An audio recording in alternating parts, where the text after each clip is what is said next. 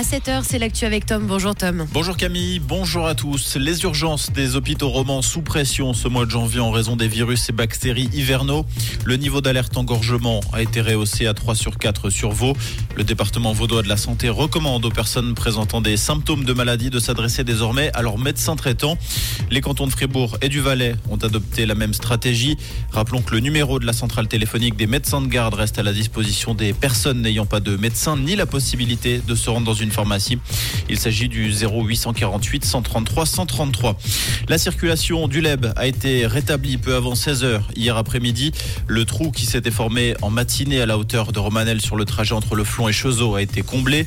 Ce dernier était relativement conséquent d'une profondeur d'un mètre cinquante et d'un diamètre de 40 cm. Son origine n'a pas encore été déterminée. 32, c'est le nombre de loups qui ont été abattus en Suisse ces deux derniers mois. Des chiffres en baisse avancés par le conseiller fédéral en charge de l'environnement Albert Rochety, notamment en raison de la suspension ordonnée par le tribunal administratif fédéral des tirs de loups dans les cantons du Valais et des Grisons. Le nombre d'attaques sur le bétail de montagne a lui aussi baissé. Volodymyr Zelensky a demandé une enquête internationale après le crash d'un avion russe abattu hier dans la région de Belgorod, près de la frontière ukrainienne. Les autorités russes ont affirmé que 74 personnes, dont 65 prisonniers de guerre ukrainiens transportés en vue d'un échange, ont trouvé la mort. Moscou a rejeté la faute sur l'Ukraine, qualifiant la destruction de l'appareil d'acte terroriste.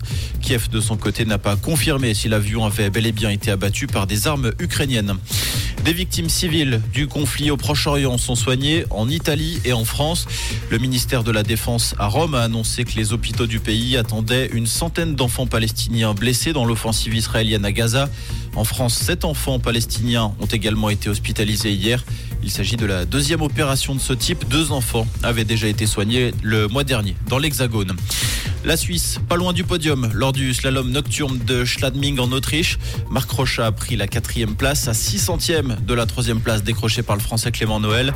La victoire est revenue à l'Allemand Linus Strasser devant Timon Hogan. Daniel Yule termine 8e, Luca Erni 15e et Loïc Meillard 16e. Comprendre ce qui se passe en Suisse romande et dans le monde, c'est aussi sur Rouge. Pour ce jeudi, c'est plutôt cool. On finit la semaine euh, sous le soleil. On aura quelques nuages en matinée avec sinon un ciel bien bleu et dégagé. On a 6 degrés à Saint-Sergue, 7 degrés du côté de Riva et à Clarence. Et pour cet après-midi, bah, ce sera pareil avec un ciel super lumineux. Vous pourrez profiter euh, de faire un, un lunch en extérieur. Une très belle journée et bon café à l'écoute de Rouge.